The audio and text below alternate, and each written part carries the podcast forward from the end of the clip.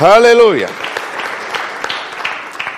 Quiero, quiero, quiero explicar algo de los últimos temas que estuvimos trayendo, aunque los dos últimos domingos pasados tuvimos aquí dos, dos ilustres predicadores, que ahora yo no sé cómo hago para alcanzar el nivel de predicación de ellos, pero voy a, a tratar de acercármeles, aunque sea, alabado sea el Señor. Pero eh, yo estuve trayendo algunos temas de hombres y mujeres con propósito de Dios y, y habíamos hablado de algo en Deuteronomio, de algo que había dicho Moisés. Y, y, ahí quiero llegar un momentito para poder darle partida al mensaje, pero quisiera que para que usted agarre la onda, usted vea en el verso 12 del capítulo 11 de Mateo, donde la Biblia dice, desde los días de Juan el Bautista hasta ahora, el reino de los cielos sufre violencia y los violentos lo arrebatan. Ahora, hay otras versiones que dicen, el reino de los cielos se hace fuerte y solo los valientes lo arrebatan. Entonces, eh, yo quisiera en cortos minutos mencionar algo de, de, de, valientes, basándome en el tema anterior que habíamos traído. ¿Se acuerdan cuando en el capítulo 31 de Deuteronomio Moisés dijo, ya yo estoy entrado en edad, ya yo estoy mayorcito, ya yo no puedo entrar ni salir como entraba antes. Entonces, eh, Moisés reconoce lo que le es difícil a los jóvenes reconocer, que un día vamos a envejecer. Y usted sabe, usted sabe que cuando uno está joven, uno se come los niños crudos, decimos en mi país. Pero cuando usted empieza a entrar en los 40, especialmente las mujeres, Cuando empiezan a, picar para los 40, empieza una preocupación. Porque si les da calor, si les da frío, ¿sí? Piensan, estoy entrando en el cambio de la vida.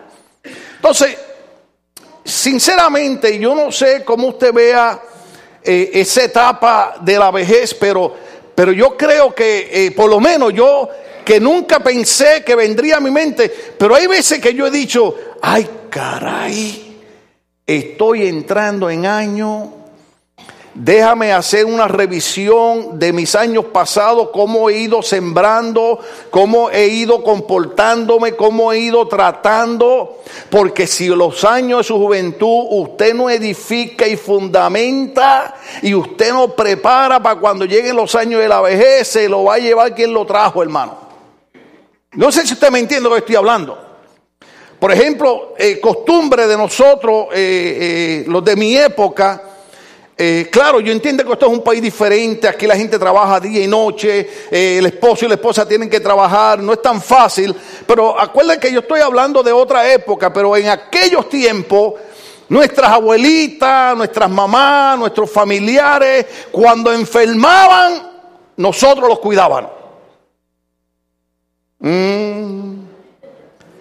Mi mamá murió en mi casa, no murió en un hospital. Ya aclaré que las situaciones son diferentes. Mi abuela murió en casa de mi tía, su hija. Y mi tía murió en casa de mi sobrina.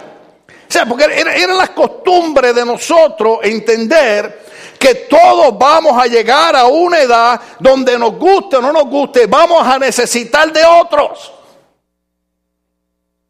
Una de las cosas más difíciles para mí es esa, hermano. A través de todo el proceso que yo he ido cruzando, hermano, digo, Señor, tú sabes, lo único que, que, me es difícil es que yo siempre he sido muy independiente. Yo no me gusta esperar por nadie, hermano. Y si yo le digo a alguien, ¿me puede ayudar a hacer esto? Y esa persona lo piensa mucho, cuando viene a reaccionar, ya yo lo he hecho, hermano. ¿Cuántos son así? ¿Cuántos son así independientes, con un carácter de león, un carácter como del apóstol Pablo? Usted no espera por nadie, hermano. Pero llega momentos en la vida que aunque usted no quiera, va a tener que esperar a ver si alguien le hace un favor. Oye, y, qué malo es que la gente le haga un favor a uno y se lo haga de mala gana. Mi mamá me decía, hijo, cuando usted vaya a hacer un favor, hágalo bien o no lo haga. Moisés reconoce esa etapa que yo sé que tenemos buenos predicadores que predican en contra de, de, aceptar realidades en la vida. Lo difícil de eso es que por más que lo nieguen un día, será una realidad en la vida de ellos.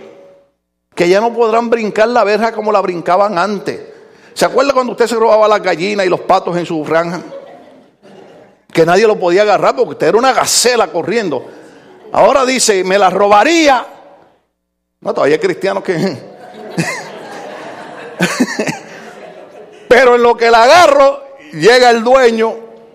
Entonces, hay algo que me llama la atención porque uno empieza a identificarse con los personajes de la Biblia.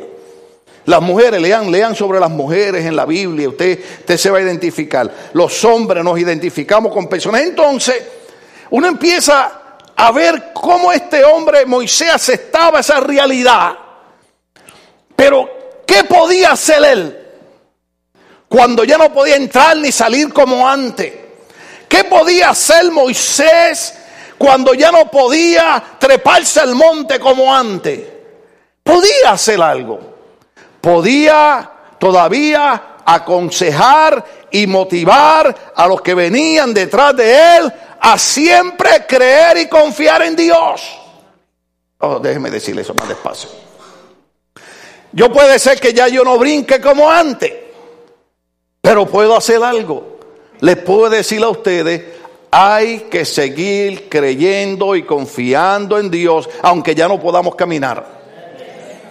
Yo siempre le he dicho a ustedes, hermano, si algún día caigo en una cama que no me pueda mover, aunque ya varias veces he estado en una cama, yo he estado hospitalizado y todas esas cosas, pero que los médicos digan, ya no hay nada que se pueda hacer, por favor, hermano, aunque usted vea que ya nada se puede hacer, siga diciendo, Señor, haz un milagro. Señor, levántalo. Señor, sé que me va a enojar volverlo a escuchar predicar, pero prefiero verlo predicando que ahí tirado.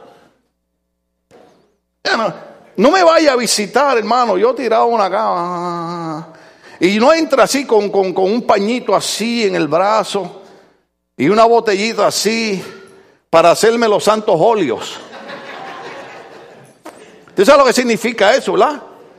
Eso hacemos con mucho respeto y cariño, nosotros respetamos todas las religiones, pero usted sabe que, en la religión mayormente donde casi todos nosotros nos criamos, cuando, cuando, cuando, entra, cuando entra el sacerdote con, su pañito y, y, usted dice, ya estuvo que me va a mandar para el otro lado. Usted tiene que morir creyendo que Dios puede hacer un milagro y si Dios no lo hace, como dice la Biblia, sea su nombre glorificado. De todas maneras, si usted ha aceptado a Cristo como Señor y Salvador de su vida, usted sabe que la muerte no es otra cosa que la entrada a la vida eterna. Somos cristianos para cuando nos morimos, hermano. No somos cristianos para que Dios me haga rico. Si Dios me hace rico ahora, aleluya, yo quisiera eso, bendito sea el Señor. Pero si no va a ser rico, el apóstol Pablo decía, yo he aprendido a contentarme cualquiera sea mi situación. Pablo decía, sé tener dinero y sé estar en escasez, sé estar sano y sé estar enfermo. Pablo decía, pero no importa la situación que yo esté, lo importante es que he aprendido a servirle a Dios cualquiera sea mi circunstancia.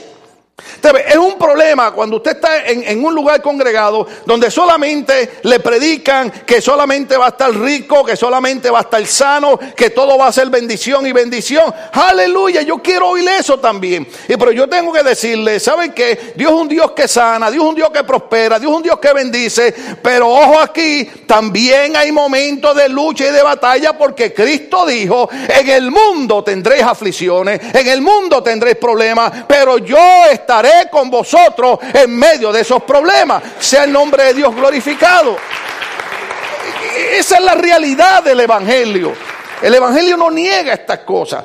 Lo que es importante entender es que la Biblia tampoco niega que no importa dónde yo esté parado, dice la Biblia, he aquí, yo estaré con vosotros todos los días de vuestra vida hasta el fin. O sea, pero eh, eh, yo tengo que tener cuidado ¿Qué perspectiva yo tengo del Evangelio? Porque lo importante aquí es que cuando Moisés reconoce que ya no puede entrar ni salir como antes, llama a Josué. ¿Se acuerdan que lo hablamos? Y le dice, Josué, yo te voy a decirte una cosa. Ya yo estoy todo escascarado. Yo no sé si usted sabe lo que significa eso. Eh, eh, ¿Cuántos han visto un carro ya de esos viejos que, que, le suena todo menos la bocina? Pues eso significa escascarado. Usted sabe que usted trata de bailar. Mire, mi esposa los otros días, no sé dónde estábamos, había una música de salsa y me dijo, me dijo, estábamos con la familia de ella, ah, en Seattle, Washington estábamos. Eh, y me dice, enséñales cómo se baila eso. Le digo, ok, les voy a enseñar. Y ahí va el hombre a bailar. Ay. Bueno, la música es salsa. ¿Cuánto has visto a alguien bailando salsa? Entonces, yo era bailarín de salsa, hermano.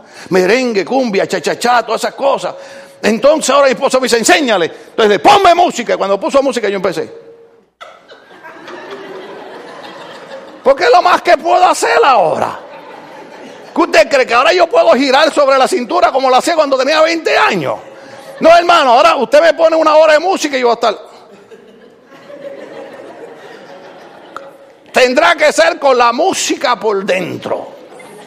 Entonces, Moisés le dice a Josué, ya no puedo bailar salsa como antes. Pero te digo una cosa, Josué.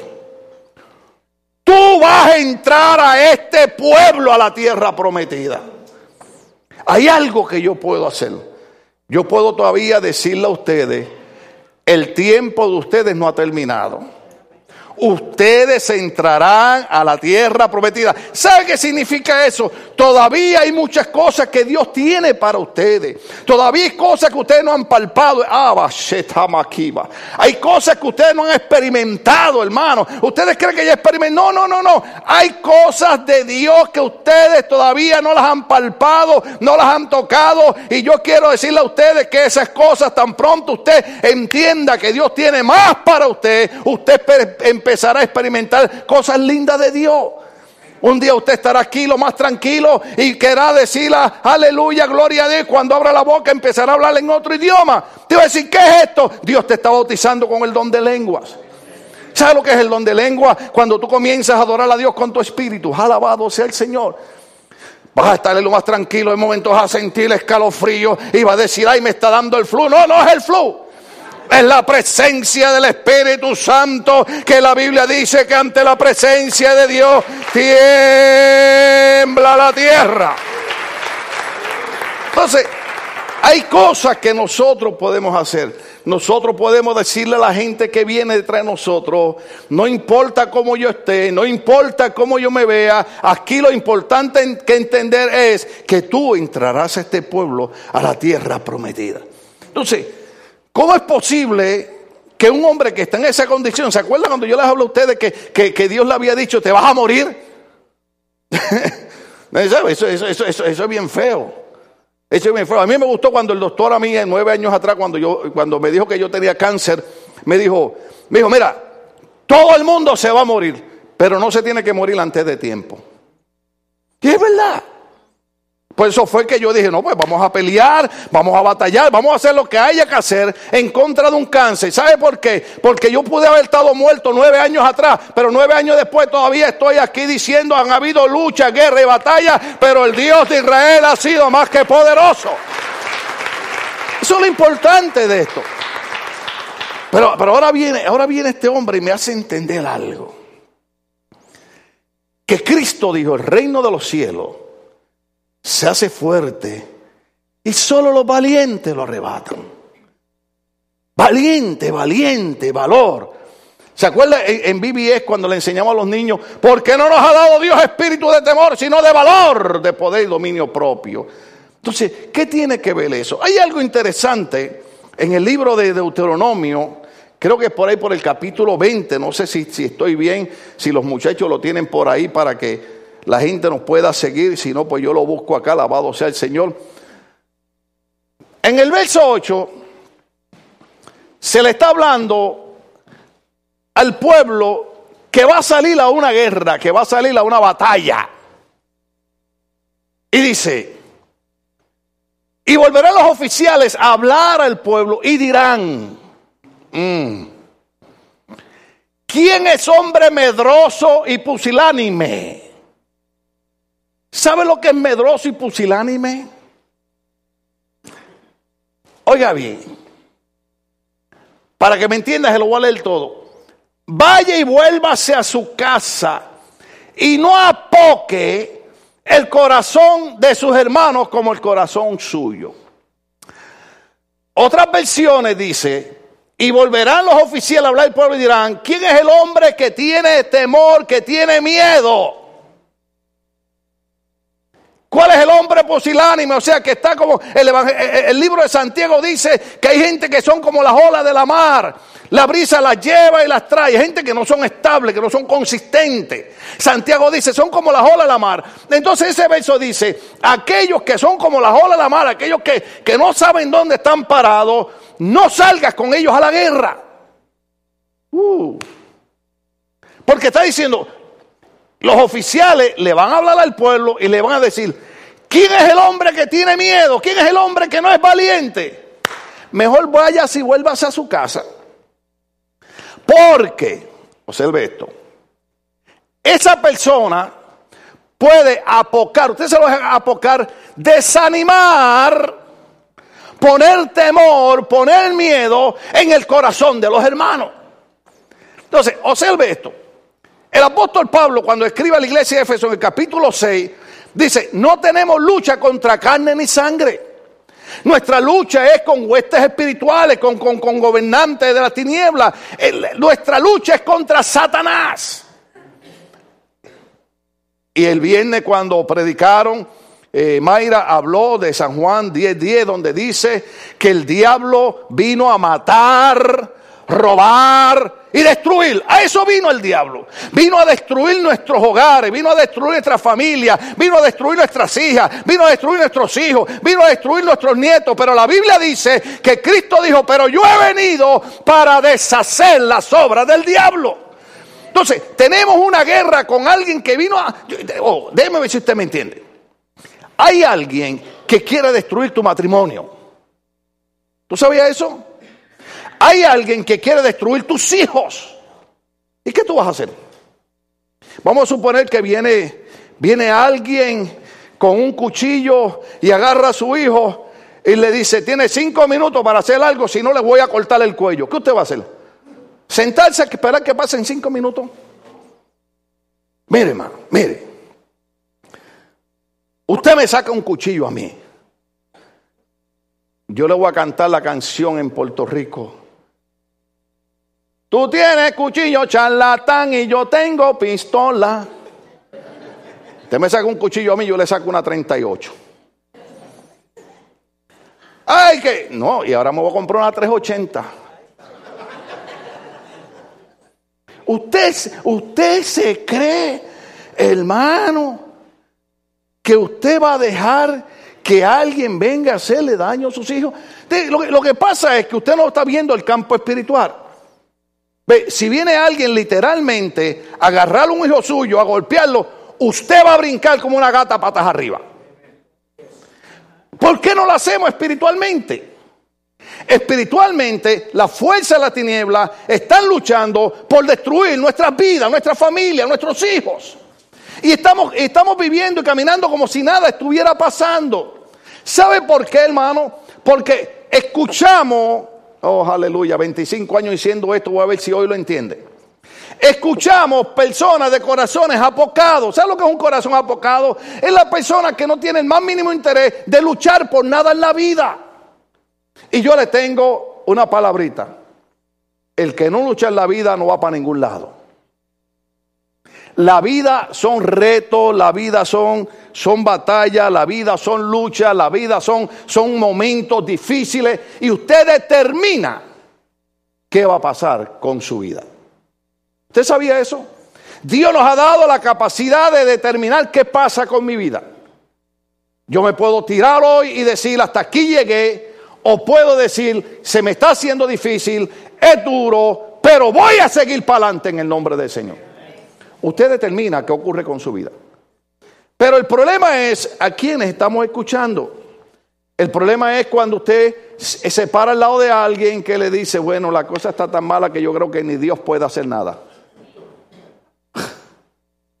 Mire, hermano, prefiero escuchar a un ateo diciéndome, lucha que puede ser que ocurra algo. Mire, yo di una de las clases aquí en la, Universidad Teológica Eh, estábamos hablando, ¿verdad? De, la gente que le gusta hablar positivo. Eso es bueno, gloria a Dios. Y yo empecé a leerle muchas eh, citas positivas que sonaban hasta cristianas. Y le dije, le he dado cinco citas de Nietzsche, un filósofo ateo. Pero prefiero escuchar un ateo que me diga, no te rindas, sigue batallando, sigue luchando, a escuchar a alguien de apocado corazón que me diga, ya no hay nada que se pueda hacer. El Señor reprenda al diablo y sus demonios. Hay algo que se puede hacer. Podemos seguir confiando en Dios de que Él nos va a dar la victoria. Aleluya. Mire, se lo tengo que probar. La, la, Biblia dice, la Biblia dice que Josué estaba en batalla con los enemigos. El pueblo enemigo está ganando. Y Josué dice, ah, caray, ¿qué vamos a hacer? Y Josué se voltea hacia el sol. Wow. Y le dice al sol, detente donde estás. Porque si el día se alarga, nosotros ganamos la batalla. Usted dirá, ese hombre está loco, creyendo que el sol... Se... Pues el sol se detuvo. El día se alargó. Y el pueblo de Dios ganó la batalla. Y si hoy nosotros tenemos que decirle al sol que se detenga en el nombre de Jesús, el Señor lo va a detener para que nosotros ganemos la batalla. Eh, los oficiales le van a hablar al pueblo y decir, mira, pregunta, pregunta. Y, y, imagínense, sería difícil, sería difícil. Porque en esta época, más, más todavía, porque en esta época, usted sabe, eh, eh, eh, allá en el Medio Oriente están matando a los cristianos. ¿Usted sabía eso? Yo lo puse por ahí, por Facebook. Estoy tratando de aprender Facebook, porque yo creo que a mí me hackean la cuenta de Facebook a cada rato. Ahí los pastores amigos míos me ponen, nosotros aprendemos a hablar esos, nuevos idiomas, hackean, de hacker, ¿no? Y, varios pastores amigos míos me hackearon la cuenta y están poniendo cosas que yo no he puesto. Le digo, bendito, saber cuántas veces habrán hackeado mi cuenta de Facebook. Pero a mí, mire, hermano, a mí eso me resbala todo. Lo importante es poner que estos líderes de esta religión que está invadiendo han dado una orden de que hay que matar a todos los cristianos. ¿Ah? Estos cristianos en el Medio Oriente los están decapitando. ¿Cuánto vieron las noticias? Cortándole la cabeza. Y ellos han preferido que le corten la cabeza antes de negar a Cristo. Ay, bendito. Que no vengan a Estados Unidos a bregar con los cristianos. Porque usted sabe que en Estados Unidos el cristianismo es de la comodidad. Uh -huh. O sea, se apagan los aire acondicionados.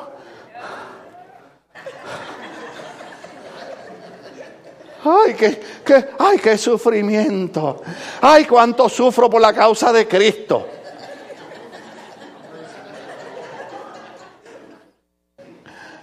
Si el culto se pasa cinco minutos, ¡ay Dios! El pastor cree que yo no tengo nada que hacer. Mira, hermano, te voy a decirte una cosa. Yo prefiero que se alargue el culto cinco minutos y estar en la presencia de Dios, cosa que nosotros no hacemos, eso ocurre una vez al año.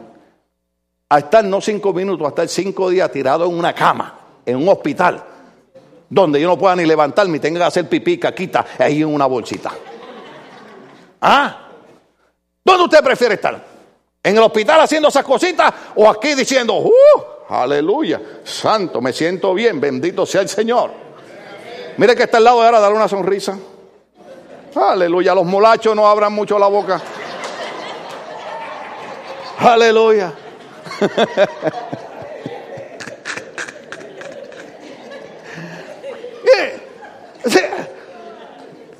Hermano, mira, te voy a repetir algo. La vida es dura, es difícil. Tú necesitas personas al lado tuyo que te digan lo que dice la Biblia. Si Dios es por nosotros, ¿quién podrá en contra de nosotros? Tú tienes que tener a alguien que te diga, aunque, te, aunque tú te sientas sin fe, aunque tú te sientas a aunque tú te sientes desanimado, tú necesitas alguien al lado tuyo que te diga, ante en todas las cosas somos más que vencedores por medio de Cristo quien nos amó. Tú hoy gente así. No estamos negando el dolor, no estamos negando la enfermedad, no estamos negando el problema, pero tampoco estamos negando. Yo hablaba con una hermana los otros días y yo le decía que, que hay dos realidades en la vida. Una realidad es cuando el doctor te dice tienes un cáncer y te vas a morir. La otra realidad es que sobre esa realidad de ese cáncer hay una realidad que se llama Dios Todopoderoso, Creador de los cielos y la tierra, que puede cambiar la realidad humana. ¿Tú sabías eso? Mira hermano, yo he pasado la salsa del Guayacán y aquí estoy gritando. ¿Ah? Ustedes me veían sentado ahí en una silla y usted me veía que yo cruzaba los brazos y estiraba las piernas porque no tenía fuerza ni para estar sentado. Y aquí estoy gritando.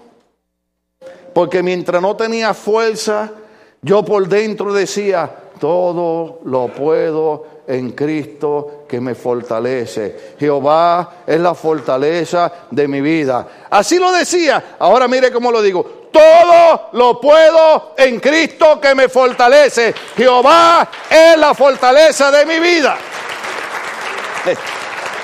Ok. Hey, los que están apocados de corazón, los que son pusilánimes, mejor mándalos para la casa a ver la HBO y que no se hagan a la guerra contigo. ¿Usted sabía eso?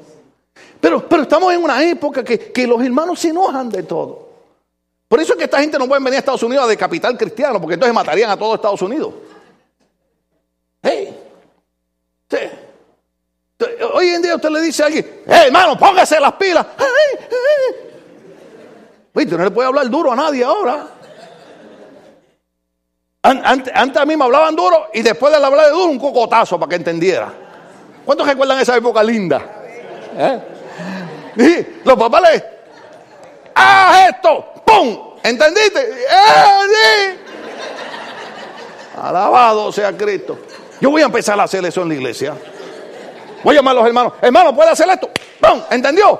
Ay, me voy de la iglesia. Ay, hermano. Las épocas son diferentes, pero hubieron épocas lindas. Usted sabe que las épocas aquellas, cuando, cuando, cuando yo vivía en Puerto Rico, que lo único que había era arroz blanco con ketchup, hermano, aleluya. Usted no sabe lo que es eso. Ahora, usted va, usted va al Red Lobster, usted va a, Olive Garden. Lo mío era el friquitín de Doña Chencha. El friquitín es un negocito chiquitito, hermano, pero qué comida buena. Yo le voy a decir algo aquí a los riquitos que están aquí. Hasta que tú no comas comida de pobre, tú no sabes lo que es comer bueno. Mm. Yo fui a un lugar, hermano, y me sirvieron unos frijolitos. Pero ustedes en Puerto Rico no se comen así. Eh, esos frijolitos, ¿cómo eran aquellos frijolitos? Eran, que, así, que todos aplastados así, que yo dije, ¿pero qué es eso? ¿Te, te, le han echado esos frijolitos así que usted dice que... Mm.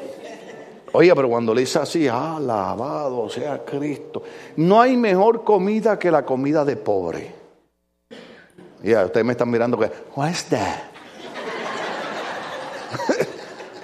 oh, Entonces, la Biblia dice, tú no puedes salir a la guerra, tú no puedes salir a la batalla con gente que no han definido sus corazones.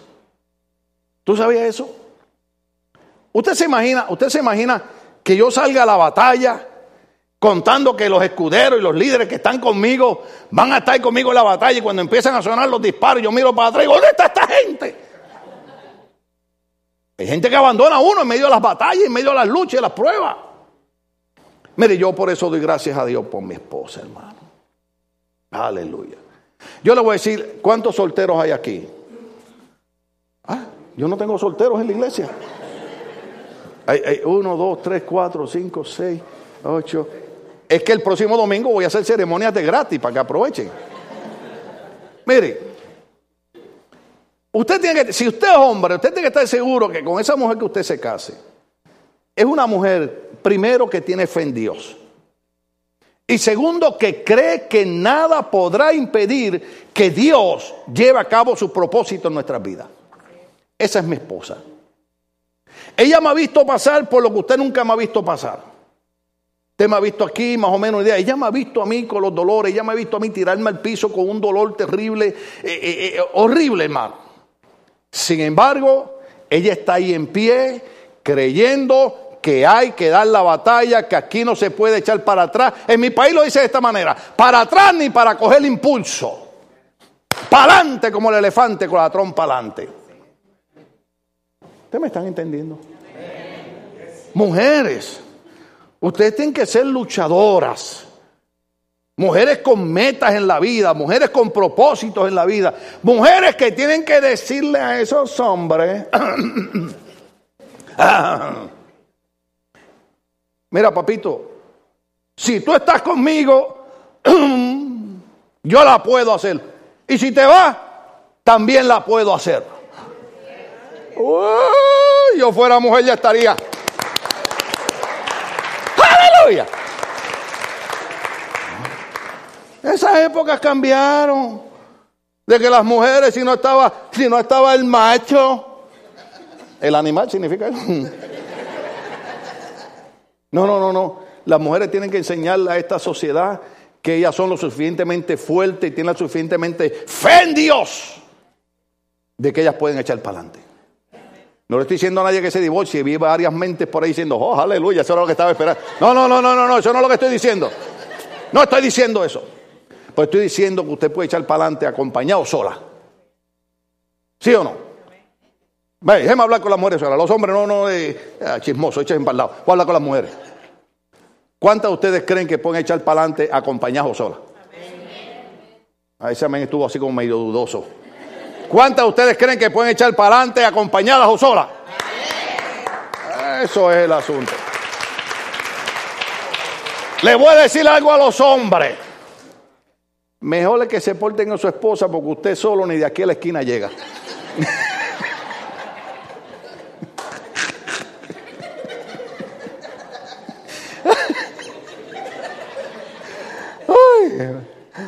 ¿Cuántos de los hombres aquí han estado enfermos alguna vez? Eso es horrible. Yo le digo a mis hijas, cualquiera en la casa no podemos enfermar menos mamá, que no se enferme ella, pues si se enferma ella nos buscamos un lío. ¿Cuántos saben que estoy hablando realidad, hermano? No tapemos el sol con una mano, eso, eso es verdad. Ahora, hay otro verso ahí que yo le di a los hermanos, por ahí por segunda de Samuel, capítulo 23, y con esto cerramos. La Biblia dice, la Biblia dice que David estaba rodeado de unos valientes. Diga conmigo, valientes. Estos son los nombres de los valientes que tuvo David. José el Tasmonita, principal de los capitanes. Este era Adino, el esnita que mató a cuánto? 800 hombres en una ocasión. Este era un valiente que sabía que estaba en guerra, que sabía que habían enemigos. Oiga, y con los enemigos no se juega ni se hace negocio. Yo sé que esto va a sonar feo, ¿cómo lo podemos poner aquí de una manera que suene más, más evangélica y más cristiana, que no suene fa mal, pero al enemigo hay que matarlo. Mm.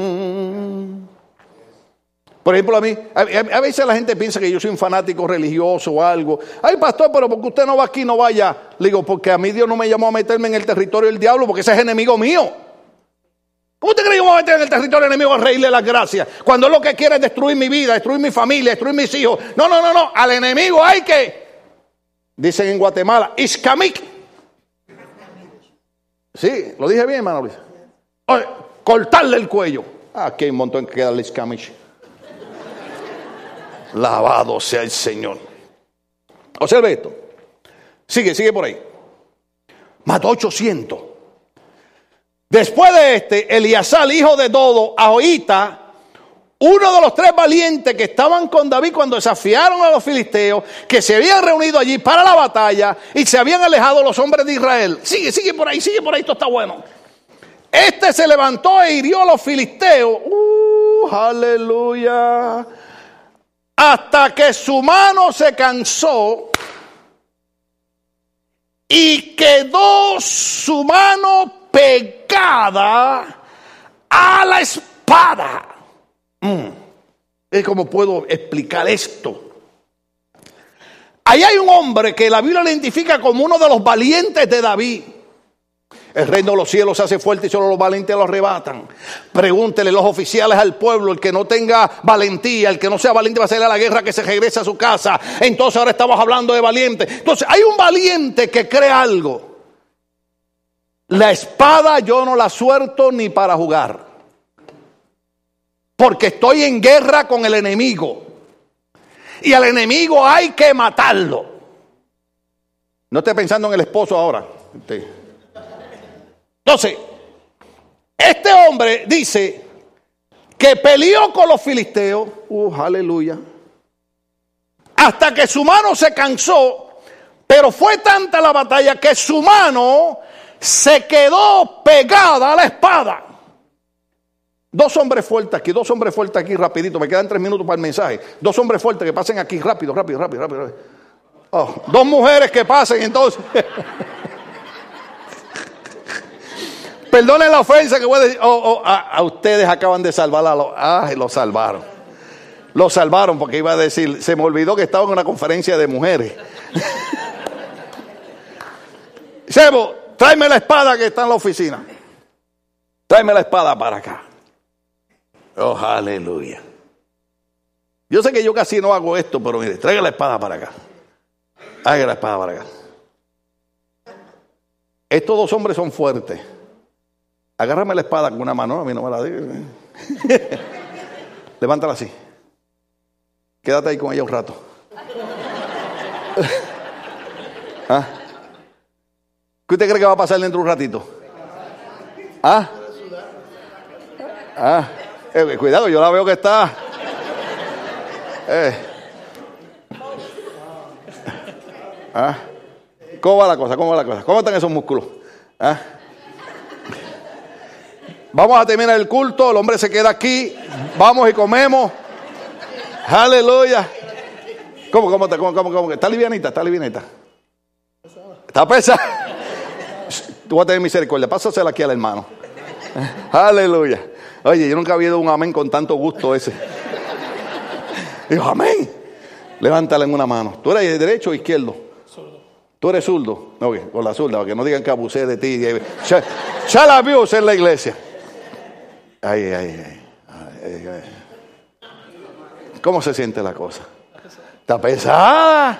Está pesada. Ok, bájala, bájala, bájala. Yo, no puedo ir, usted me canse, usted mi, mi escudero. Ponla, por aquí. José, ven acá, José, ven acá. Acá. Prueba, esto, prueba esto, prueba esto. Prueba esto. Con una mano, con una mano, no seas listo, tramposo. Cuela por aquí, cuela por aquí. Así como si fueras a pelear. Agárrate, José. Ajá. Levántala. ¿Quién es el hermano que te debe el dinero en la iglesia?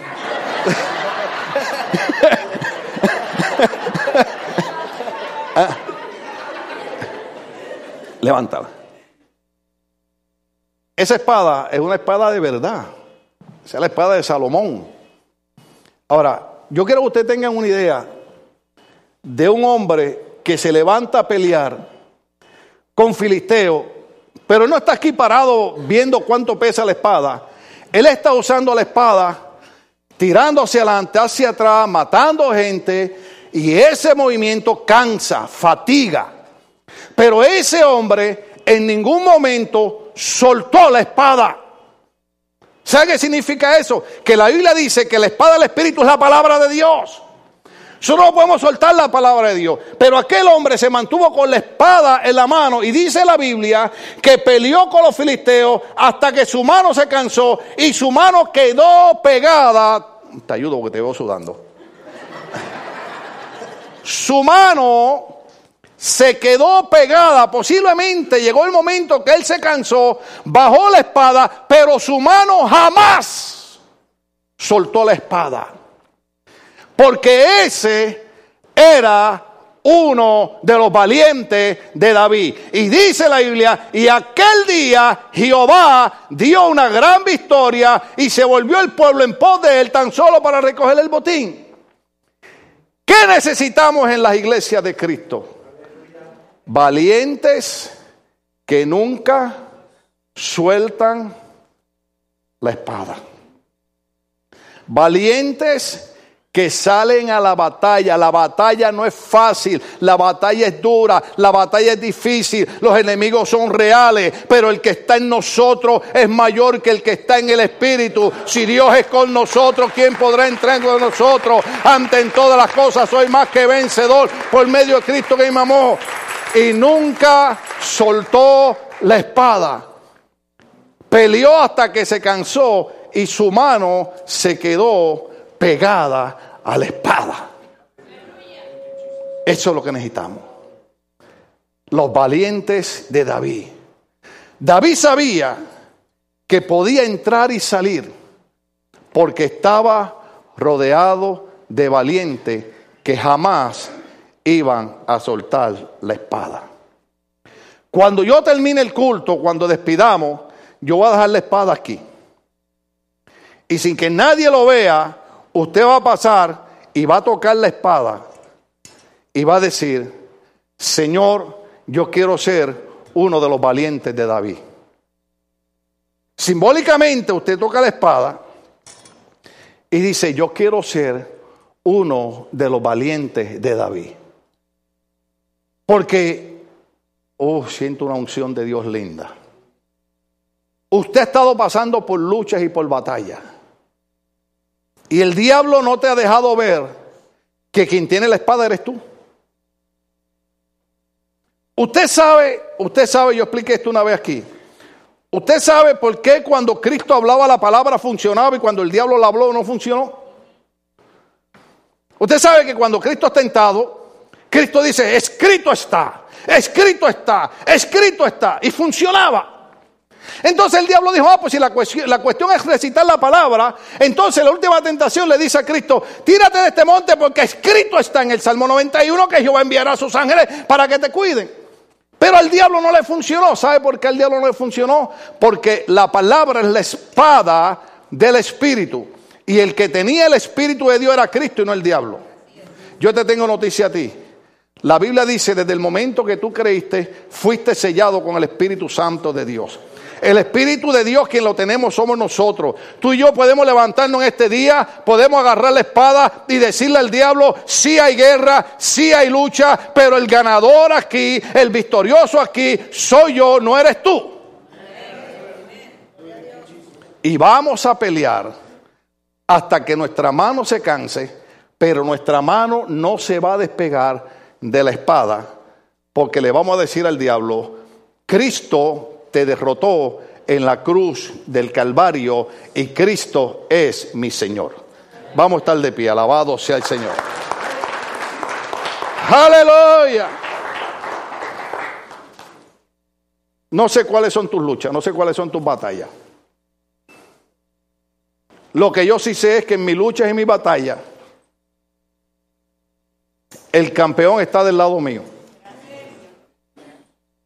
Tus hombres se cansaban en la batalla, pero nunca quitaban su mano de la espada.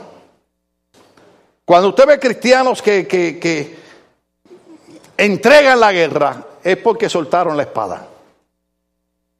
No podemos soltar la espada de la palabra de Dios, no podemos soltar la espada del Espíritu.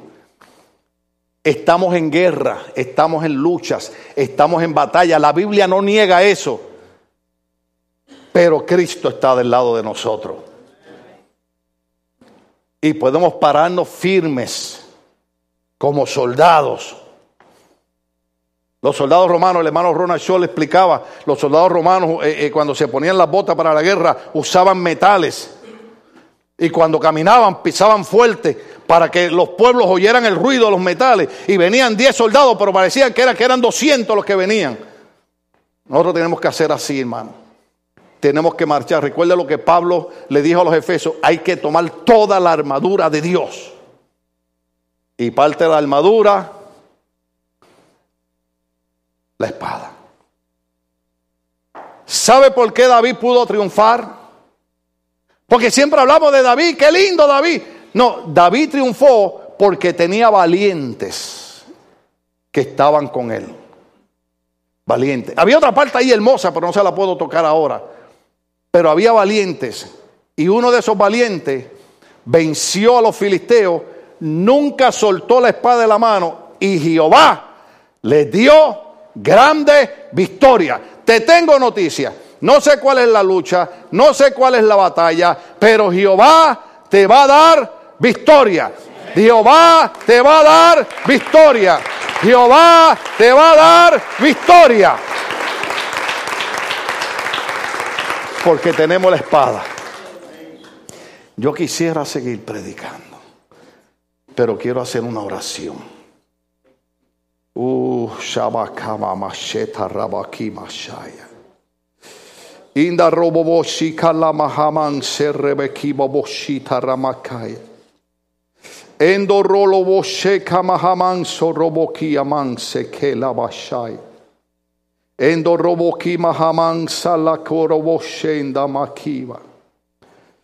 Aleluya. Oh, santo, hay una unción de Dios fluyendo en medio del pueblo. Hay una unción de fuerza, fuerza, Saba Shanda, Kema Shanda.